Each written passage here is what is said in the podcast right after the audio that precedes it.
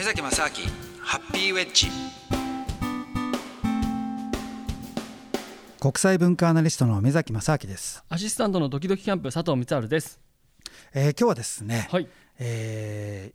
ー、インドのえー、アシュラムってものについて話をしようと思うんですけれども。お何ですか？アシュラム。アシュラムって聞いたことあります？いや全くないですあのまあ、インドっていうとね、えー、いろんなそのヨガとか、うん、まあ、そういうスピリチュアルな、ね、あのイメージってあるじゃないですか。はい、でそういった中で、えーとね、瞑想とか、まあ、ヨガなんかもそうなんですけどもいろいろその修行する場っていうのを総称してアシュラムって呼んでるんですよね。だから、まあ、あのヨガもアシュラムっていうのかなでも、まあ、一般的には多分瞑想とか、まあ、いろんなその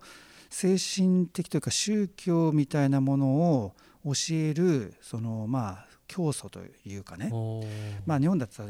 まあ、グルって言い方もしたりもするんですけども別にそれってなんか変な信仰宗教っていうことよりも、まあ、一つのその学ぶための、まあ、学校みたいな感じですよね。でそういうその人の集まりのえー、場をねアシュラムって言うんですけども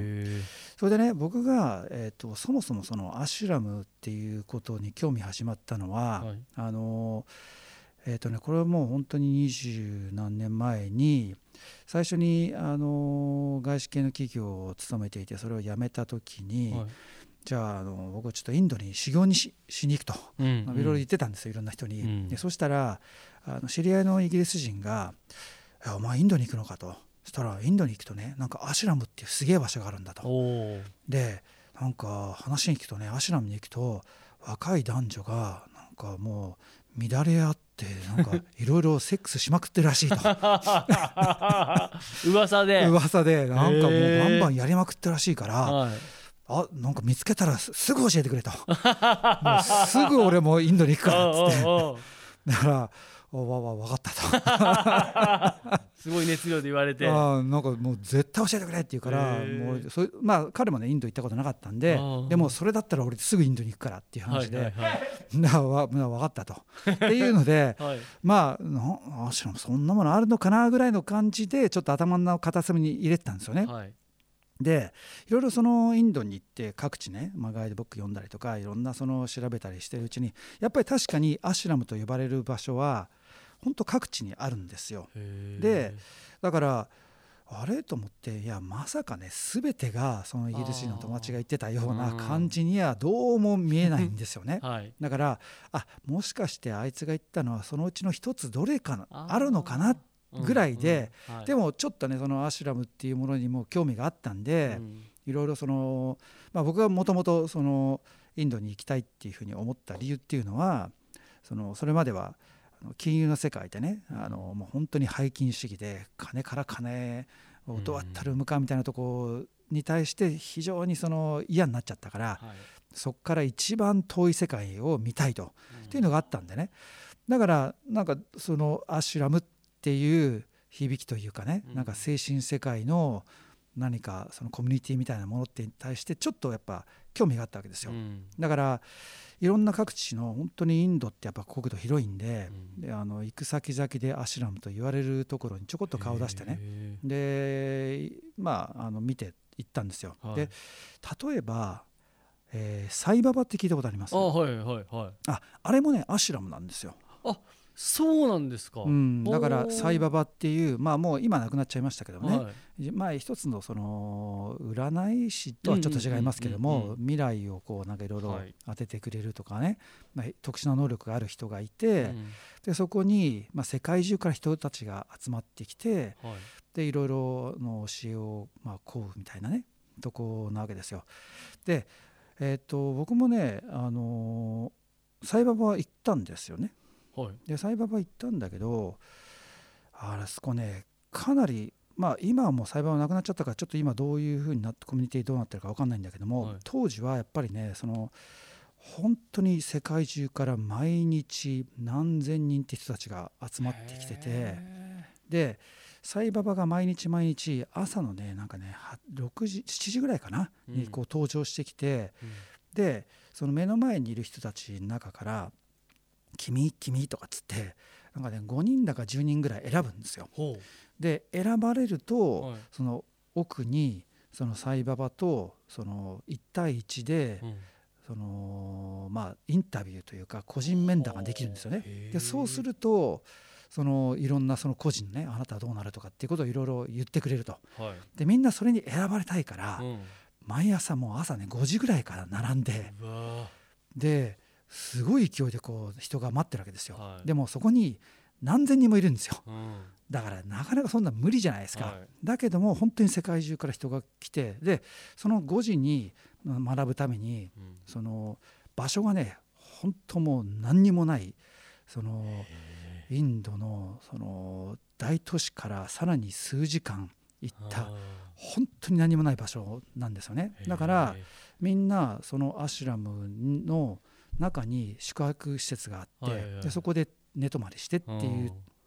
感じなんですよ。うんだから長い人だともうねなんか半年いますとか。はあもう選ばれないからそうそう半年ずっとやってますけどまだ選ばれませんとか。1年いますとか。で大丈夫かなとか思っちゃうんですけども。で僕はねちょっとそこ行って3日ぐらいいたんだけどもはい。あれちょっと違うかなと思ってうんうんでまあ僕はそこに3日でねあのあもうちょっといいかなと思ったんですけども。はい。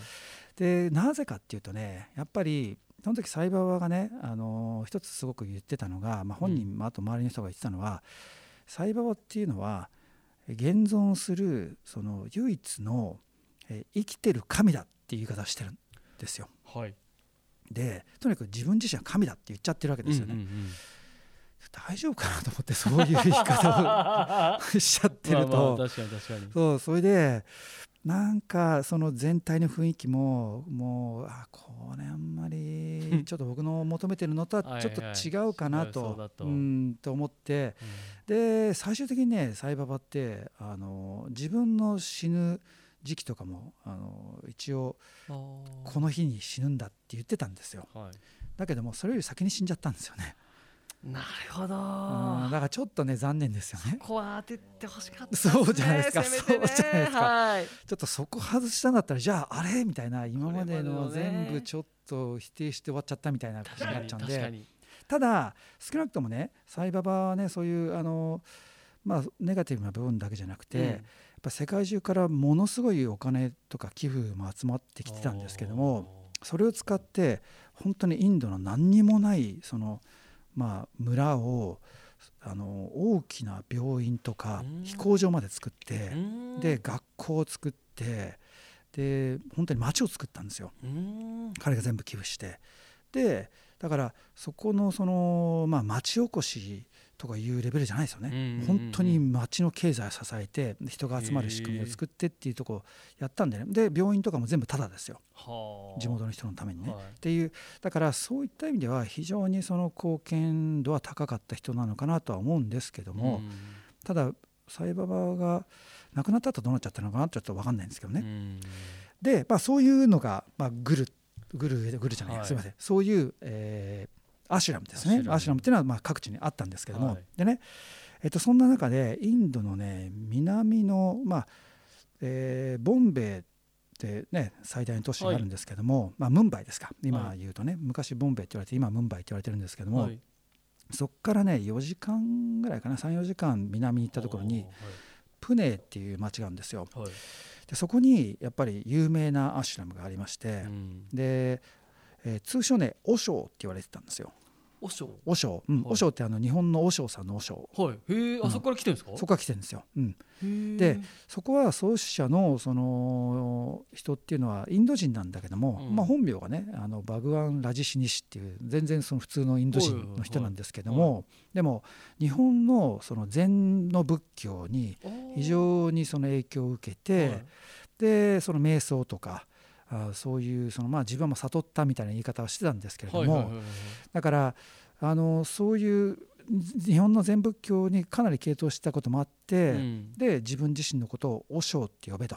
いうことで通称和尚っていうふうにみんなが呼んでいたあのアシュラムがあったんですよね、はい。あったっていうかまあいまだにあるんですけども、はいはいはい。で、えー、とちょうどね彼がね非常に有名になったのは70年代ぐらいなのかな。ちょうどその世界的にあのヒッピーとか、あのロックンロールだなんてやってた時ですようんうんうんうん。でその時に彼があのやっぱ言ってたのはあのとにかく人間がやっぱ本当に心から自由にならなるためには、うん、いろんなものを解放しなきゃいけないんだと。でやっぱり人間ってあのいろんなタブーってあるじゃないですか。うん、で社会的にその規範がこうしたらダメだっていうふうに言われてる、うん、それをで特に例えば性的なものとか暴力とかっていうのは、あの非常にその抑圧が大きいわけですよね。でもそれを抑圧するんじゃなくてまず解放してね。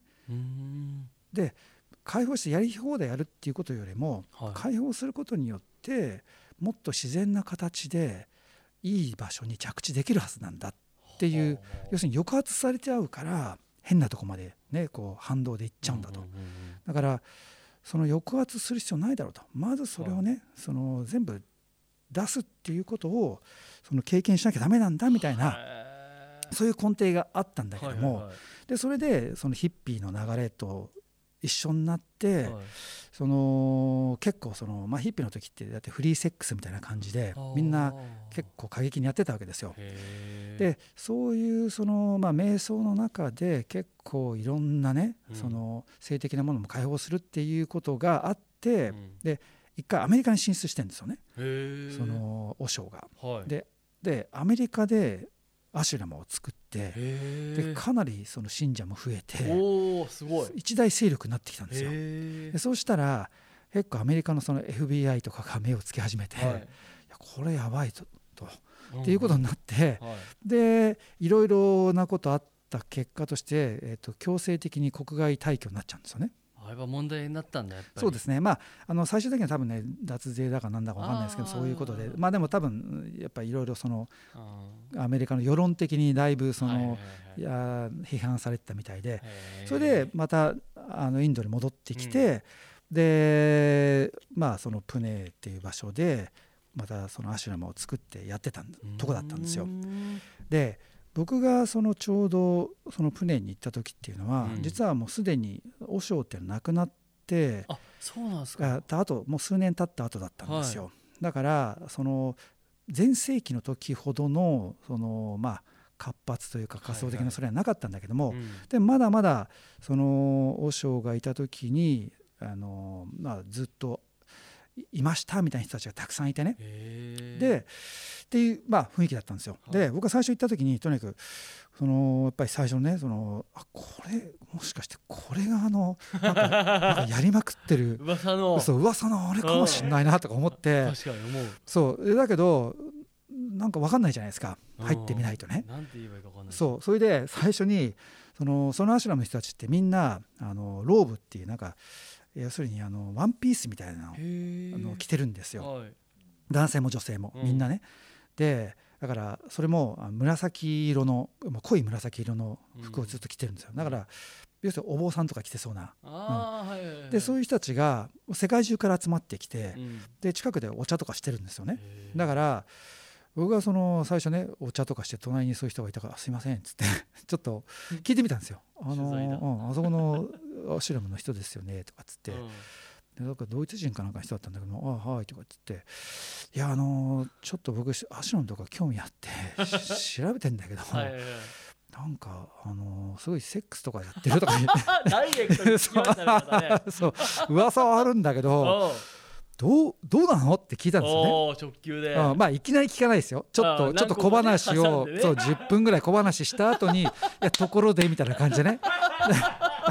うんそう言ったわけですよ。でそしたらその人がなんかもうねちょっと鼻で笑うような感じで「はあ?」みたいな感じで、うん、なんかすごいこう「お前何言ってんの?」みたいななんかちょっと見下すようなね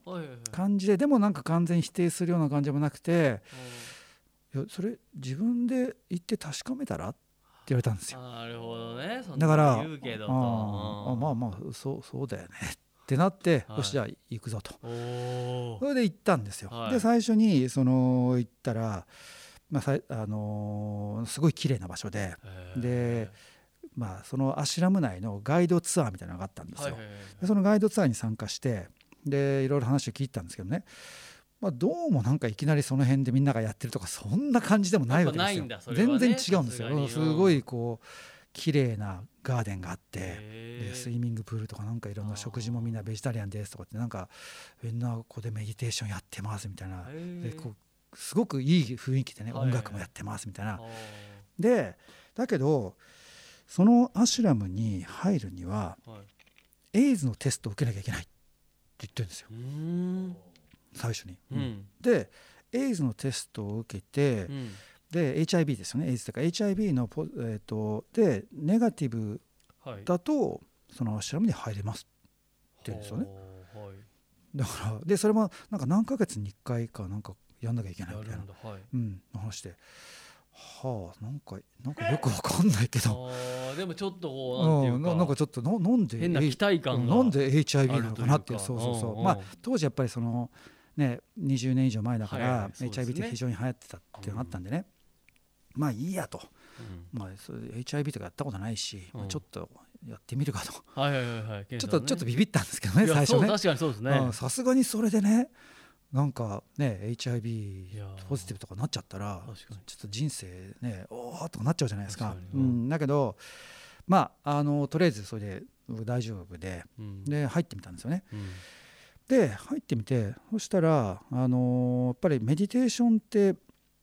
要するに瞑想ってことなんだけども、はい、どっちかというとそのそれまでの僕のイメージってなんか目つぶって、その静かにこうまあ例えば高校のあの修学旅行ってね、はい、永平寺に行って、うん、でその座禅とかやらされたりした時あったんですよ。でその時とかも、そのまあ、高校のそもそもねあのまあ、修学旅行とかなんて大体やる気ないじゃないですか、うんうん、遊ぶことしか考えてなくて、うん、でその間にいきなりその座禅とか組まされてで坊さんが後ろから回ってね、うん、で肩とか引っ叩かれたりとかしてね、はいはいはい、この野郎なんてなって。なったわけですよ。だからあんまりイメージとしていいの持ってなくて、うんはい。とにかくその坊さんに引っ叩かれるみたいな イメージだったわけですよ。その瞑想っていうと。でまあどっちかというと体育会系のなんか厳しいものを想像したんだけどもそのアシュラムで言うにはいや瞑想っていうのは別に目つぶって静かにしてることが瞑想じゃないんだと。それは自分自身のことを見つめることが瞑想なんですって話だったんですよね。はい、でだから例えば掃除を掃除をするとか、えー、例えば何かを食事をするとかね、うん、そういう時でもじゃあ例えば水を飲む時にね、うん、じゃああなたはその水がちゃんとその舌を通過して喉を通過してで胃の中にこう水分が入っていくことをちゃんと意識してますか？っつったら、まあ、意識し大体してないじゃないですか。してないです。全く、うん、だけどそれをちゃんと意識することですと。それが瞑想なんです。はい、でね、まあ、例えば普段呼吸をしてることって呼吸自体ってほとんど意識しないじゃないですか。はい、だけども意識しようと思ったら自分の呼吸ってちゃんとこう空気が鼻とか口から入って、で肺とかね胃にこう入って、そこからまた出てくっていうことを意識しようと思えばできるわけですよ。で心臓の鼓動であったりとかね、っていうのも感じようと思えば感じられるんですよね。だけどそういうものをほとんど気にしなくなっちゃったわけですよ。でだからそういった我々がその日々生きている中で、自分自身がちゃんと一瞬一瞬生きていてその一瞬一瞬がこう連続的に動いているっていうことをまずしっかりと見つめましょうと。それが瞑想の一番の基本なんですと。だから別にその目つぶって座ってることの形じゃないんですってね、何でも瞑想になれるんですっていうことだったんですよ。これはちょっと面白いなってなって、ね。うん、とりあえず3日間ぐらい言おうかと思ってね、はい、うん、で3日いろいろ話を聞いたらいやこれ3日とかの話じゃないなと思って、うん、いやこれもうちょい1週間ぐらいちょっといたみいいかなと思ったんだけどいや1週間なっていやこれ1週間がなんて思ってそれからまた2週間になっていやもうちょっと1か月ぐらいかなってなって、うん、1か月ぐらいだっていやもうちょいだなってなって、はい、で結果として僕1年以上いたんですよ。めっちゃいたじゃないですか。そうそんないたんですか？いたんですよ、えー、でだからいろんなだからそれでワークショップとかもあって。よかったですかやっぱりいやそうそうなんですよ。そう。で面白かったんですよ。めちゃくちゃそのねだんだんだんだんだからそのじゃあ自分を見つめる自分って何なんですかって話になってくるんですよ。はい、で自分っていうものを定義するのって、うん、まあ、そこで言ってるのは2つあってねその要するに自分が内面性から要するに生まれつき、うん、内側から来る自分がこうありたいっていう自分と、はい、あとは社会的に作られる、こうあるべきだっていう2つがあるわけですよ。うん、でどっちかというと文化とかあと家庭環境とかっていうのは外側から生まれた後に作られるこうあるべきだっていうその社会的に作られたまあ自分ですよね。で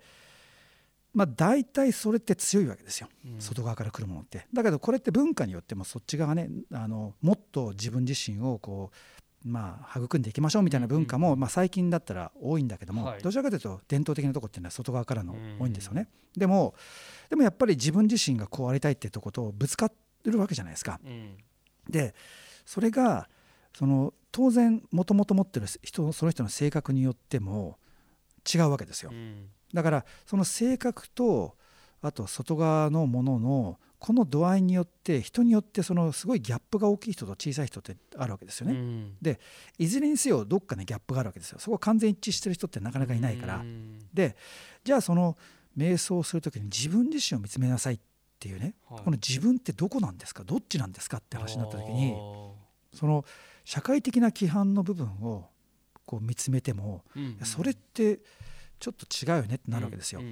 だからそこのアシュラムでやってたのはいやもう社会的な規範っていうのは場所変わったりね時代が変わったらどんどんどんどん変わっちゃうんだけども、はい、でも自分っていうのは変わらないですよねと、うん、ね、自分が内面性から生まれた時からこうやりたいってなんか思うものがあるんだから、はい、だから社会的に規範されるものはとりあえず置いときましょうと。でも置いときましょうって言ったところで、いきなりね例えば何十年もね今まで培ってきたものをいやもうこれいいからって言われてもなかなかできないじゃないですか。無理ですよね無理じゃないですか。だからそのアシュラムではじゃあここのアシュラム内では何でも OK にしましょうってなるべく OK にしましょうと。だから例えばそのなんだろうな男はこうしなさいとか、女はこうしなさいとか、こうあるべきだっていうのはもう全部関係ないですと。だから男だろうがよくあのほら男だと人前で泣いたらいけないとか、なんかかっこつけなきゃいけないってのがあるじゃないですか、でも泣けと、泣く練習とか、無理やり1時間泣くとかね。そういうのをやったりとか、あとその要するに性的なも低層観念とかっていうのもやっぱりどうしてもその男性がいろんな女性とねその関係を持つのは、まあなんかそれ男のあれだよねみたいなのあるけど、同じこと女性がやったら、なんだあれはみたいな感じになっちゃうわけじゃないですか。でもそこって性欲的なことを考えると男性も女性もねそれはあるはずなんですよ、同じぐらいの性欲っていうものは。だからやっぱそれは明らかに社会的に作られたそのモラルなんですよね、だからそんなのをねじゃあいいから男だろう女だろうね別にそれも解放しろと、う。ん、だからやりたかったらやれと。っていうそういうののだから性的なものもあるし、まあ、暴力的なものもあるしっていうんで全部社会的に規範されたものをなるべくなしにしてこのアシュラム内だったらあなたをもう全てを解放するっていうのに最適な環境を作りましょうっていうのがコンセプトだったんですよ。ででもそうは言ってもね完全に全ての全方向でこう解放するって難しいじゃないですか。そうですねだから一つ一つのそのカテゴリーを決めて例えばねえっ、ー、とじゃあそうだな絵を描くっていうね、はい、そのワークショップがあったんですよ。うん、で絵を描くっていうとやっぱり僕らなんかどうしてもその目の前にあるものを写実的にどうやってそれをこうコピーしてね、ここに写すかって。でそれ絵がうまいっていうのは、うん、なんか現実的に見えるものをいかにこう 3D でこうこうね2面にね 2D に落としていくかみたいな、そういう話じゃないですか。はいだけどもそこではいや違うんだと。これはねあなたの内面性をどうやって解放するかなんだから、うん、何かを映すんじゃないんだと。あなたのその気持ちを映すんだっていうんででで紙とかがあるんだけどもう絵の具とかをもうなんかビシャーとかやって、うん、もう筆とかもなんかもうブンブン振り回して。そうそれでもうあのだからあの紙にねその枠にはみ出しちゃったりするわけですよ。もうなんかアートですねなんかそうなると。うん、だからまあ本当にアートです。もう関係ないんだと。ほんなら別に枠なんか入れなくてもいいんだみたいな。うん、でもうもう絵の具とかこんでもうぶんぶん投げちゃったりとかして、はいはい、うん、でっていうねそういうふうにだから自分の気持ちというか内面性を外側に出す一つのやり方としてもっと解放しろみたいな。ダンスなんかもその僕当時ダンスとか全然興味なかったんだけども、はい、一番最初にやったのはあの目隠しさせられてで音もなくなしでね。それでみんなこの大きなその体育館みたいなところで、うん、じゃああなたのねその自分の内面性の音を聞いて踊れとか言われて。わけわかんないですよね。お音はもう自分で要は中にあるだろうと。そう。流れてるだろうそう自分のなんか音楽流れてる音があるだろう、うん、それを聞いてそれを表現して体を動かせって言われて。でも目隠ししてるから人の真似できないわけですよ。なるほど。わけわかんないじゃないですか。いや難しいです、ね、うん、で僕なんか全然動けなくてなんか最初10分ぐらいフリーズしてて、うん、どうしよう。でもなんか周りの人はねコトコト動いてるからプレッシャーかかってくるわけですよ。それであっつってあーって出し出てきたのが僕後ろ回し切りだったっていう。自分の持ってる引き出しがね そうそうなんですよ。そうだから僕のなんかずっと格闘技とか散々やったから自分のなんか体の表現がなんかもうね後ろ回し切りになっちゃったみたいな。だからそんなのででそういうだからいろんな分野において、うん、とにかく内面性を出せっていうのでで性的なものに対してもやっぱりとにかくねもっと解放しろっていう実はワークショップがあったんですよ。でだけどでそれがねあのもう大体半年ぐらいいたらだんだん分かってくるわけですよ。あんな実はそういうのこういうのがあるんだと。あんまりおっぴらに言ってないんだけどっつって。だから、やっぱり昔からそういう部分あるんだけど興味本位で来ちゃう初心者とかにはなるべくそういう入れないようになってるんですよ。うん、でしばらくいるとなんかいや実はこういうのがあってみたいな話になって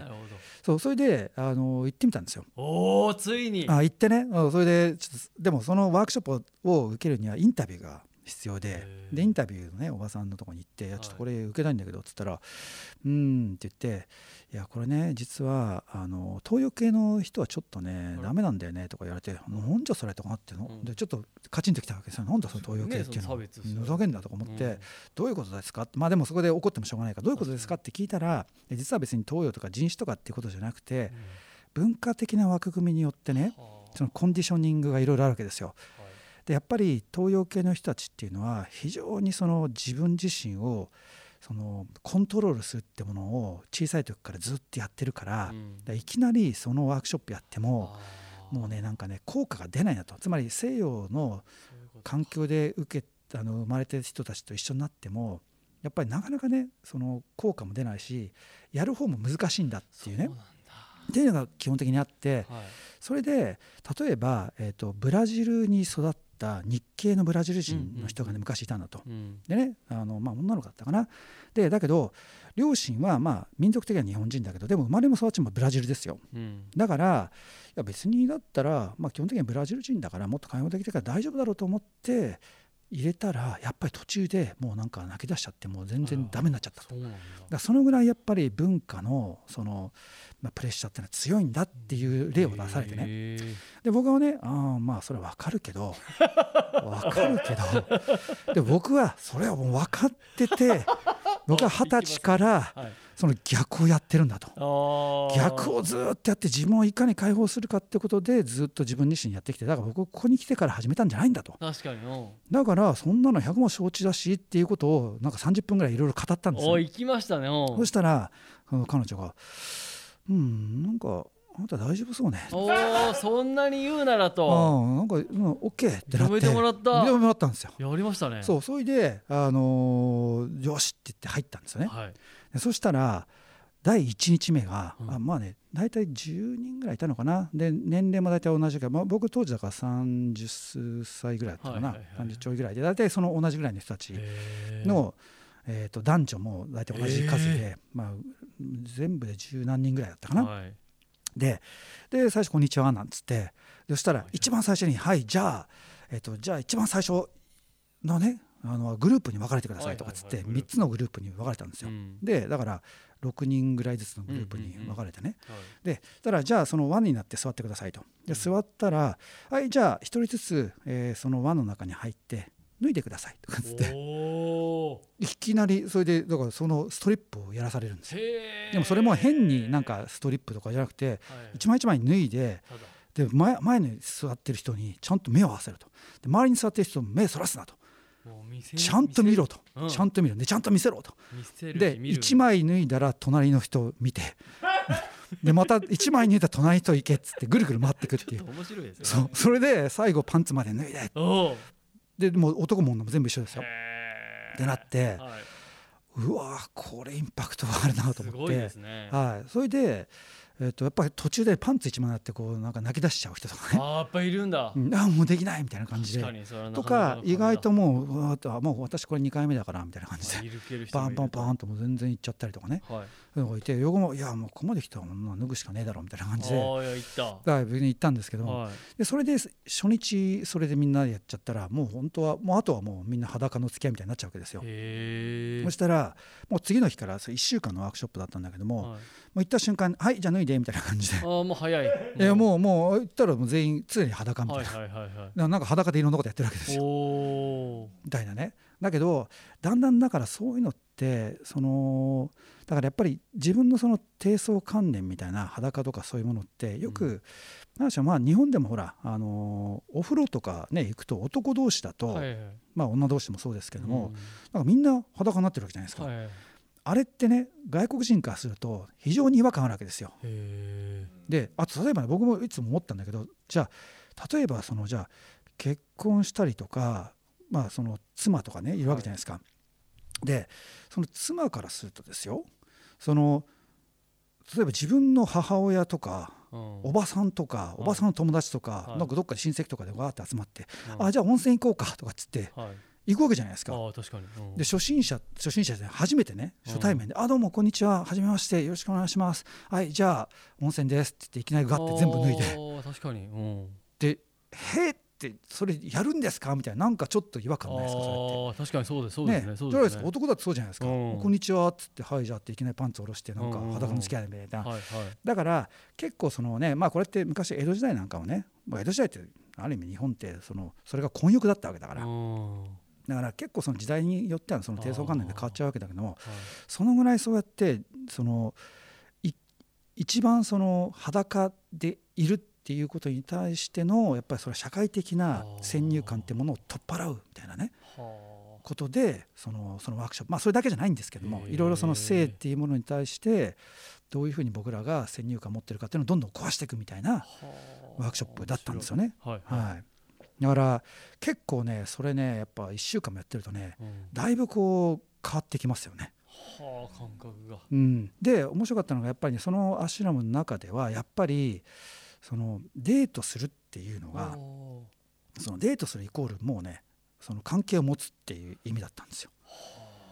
ううん、だからあこれでみんなエイズケースやってたんだみたいなのがあってだからやっぱり普通の場所よりはそのコミュニティ内でのその男女のそのすごくなんていうかな関係性っていうのはやっぱもっとカジュアルな部分っていうのはやっぱあったんですよね。で女性側からもその非常にそのアプローチがあったりとかね、だったんですよ。だからでね僕がそのいろんなそのカウンセラーとかの話をした時にね、そのいやあなたはねちょっとあの自分の壁がありすぎるとか言われて。なんかすごい壁人に壁を作って自分を守ってるんだって言われて、いやそれ確かにそうかもしれないなと、あなたはその壁をね壊さないと自分自身が解放できないとか言われたか言われたんで「分かりました」と「壁壊しますと」って言って、で壊したら結構やっぱり女性側からのアプローチがいっぱいあるわけですよ。その普通のとこと。でで僕もなんとなくじゃあちょっとあの食事でも行こうかとかっつって、食事とかに行くじゃないですか、はい、いろんな人と。はい、たら食事とかしてると最後にじゃあ、あのー、食事終わったらどうする？この後私の家に行く？それともあんたの家にどっちにする？みたいな感じで。えいやうんじゃあ俺んちかな？みたいな。速い速度が速いっていう速いんです速いんですよ。そう。それでそうそれでそれでだそんな感じで毎日ねバンバン行くわけですよ。でもそうなってくるとねなんか逆に男としてその僕がなんだろうな女性に言われた時に、それをノーっていうのがなんかちょっと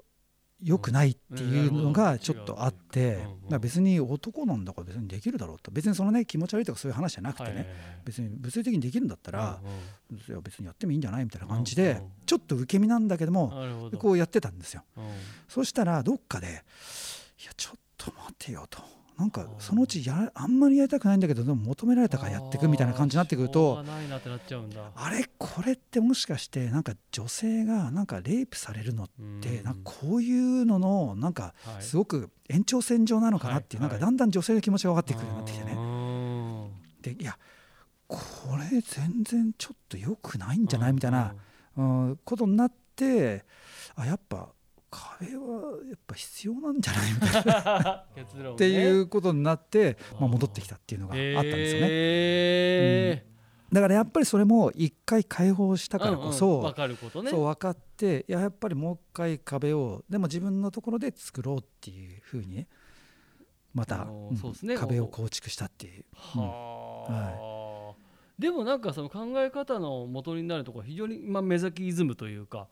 この自分のに正直にいこうとか他のね、えー、周りにどう思われるとかじゃなくて、はい、自分の感情に素直に生きていこうみたいなのにちょっと近しいねそうですね。ところがちょっとある、うん、そうなんですよ。やっぱり自分でその体験してみて初めて、その自分のそのまあ自分なりのそのまあ線引きというかねそれを作っていくっていうとこだと思うんですけどもね。だからそれをあんまり通常のとこではその自分の性的な領域とかそういうものってなかなかできないんだけどもやっぱりそのアシュラムってとこでまあ結果としてだからそのイギリス人が言っていたそこに近いようなねことにはなってたんだなって。でもそいつに連絡するの忘れちゃって。てあんだけ教えてくれてたのにね。そうそうでもそいつが来ても多分そ そいつを想像してたのとちょっと違うと思うんで